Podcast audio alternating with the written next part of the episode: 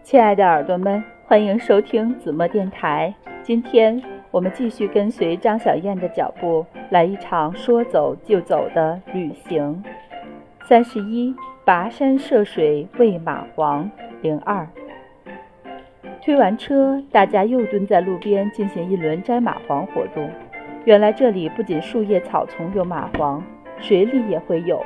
这里的蚂蟥竟然是水陆两栖的。忽然想起我那瓶 Six God 的防蚊水，翻出来翻出来给大家喷蚂蟥，竟然有效，蚂蟥纷纷滚落。它是很久很久以前，在一个松潘的地方买的，本是预备草原起码防蚊子的，在草原上竟然没有蚊子，闲置包里跟我跑了一路，今天终于用上了。到一百一十三 K 已经下午一点半了。五个多小时走了三十三公里，在路边小木屋停车，买泡面吃，两碗泡面一瓶水，共计三十元。这样的价格算贵吗？想想这一路物资到此也着实不易。吃完东西，阿亮倒在椅子上就睡，不一会儿就鼾声大作。开店的男孩也是洛巴族的，叫索朗扎西，像个藏族名字。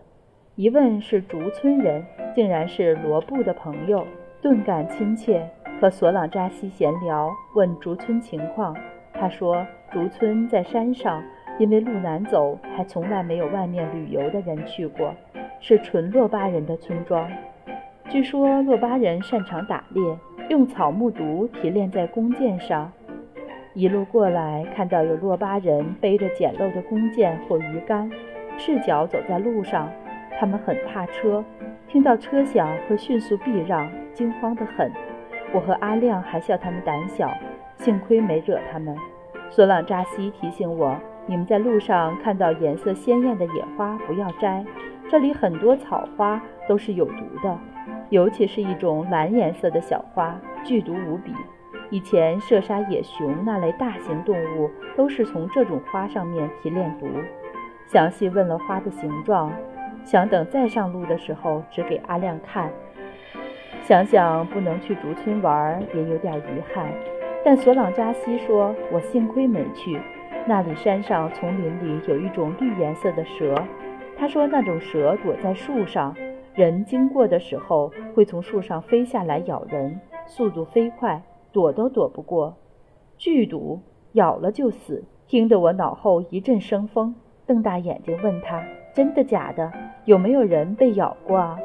他认真地说：“当然有人被咬过，咬了就毒死了。”我突然想起武侠小说中说万物都是相生相克的，剧毒之物旁边必有降他之物。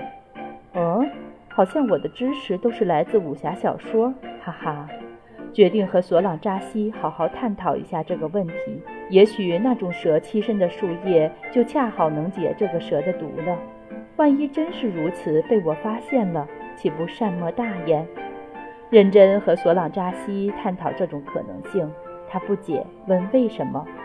我详细和他讲相生相克的道理，地上画相生相克图表给他看，又标上阴阳五行。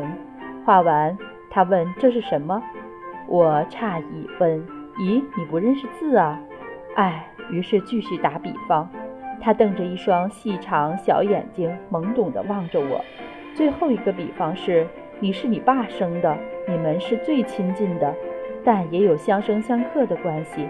比方说，你会怕你爸，这就是被你爸所克，对吧？他很困惑地眨巴眼睛说：“我阿爸早就死了，我为什么要怕他？”嗯，算了，再沟通下去我要哭了。将湿鞋袜脱了，请索朗扎西帮我提到太阳地里晒。光脚坐在木板走廊上休息，牛仔裤膝盖处摔破了。研究半天，觉得不对劲。果然，从破洞里拽出两条巨大的蚂蟥，竟然从这里钻进去咬。搞不好蚂蟥也是有智商的生物。镇定地掏出打火机，将这俩家伙处以极刑。索朗扎西惊恐地看着我，问：“你不害怕吗？”我得意地笑，说：“怕啊，但也不用惊声尖叫才叫怕啊。”正说着，有辆车过来，车上人热情招手，原来是墨脱老师们的车赶上来了。司机小曹探出头来说：“下面路的水不大，你们自己能过了，墨脱县城再见。”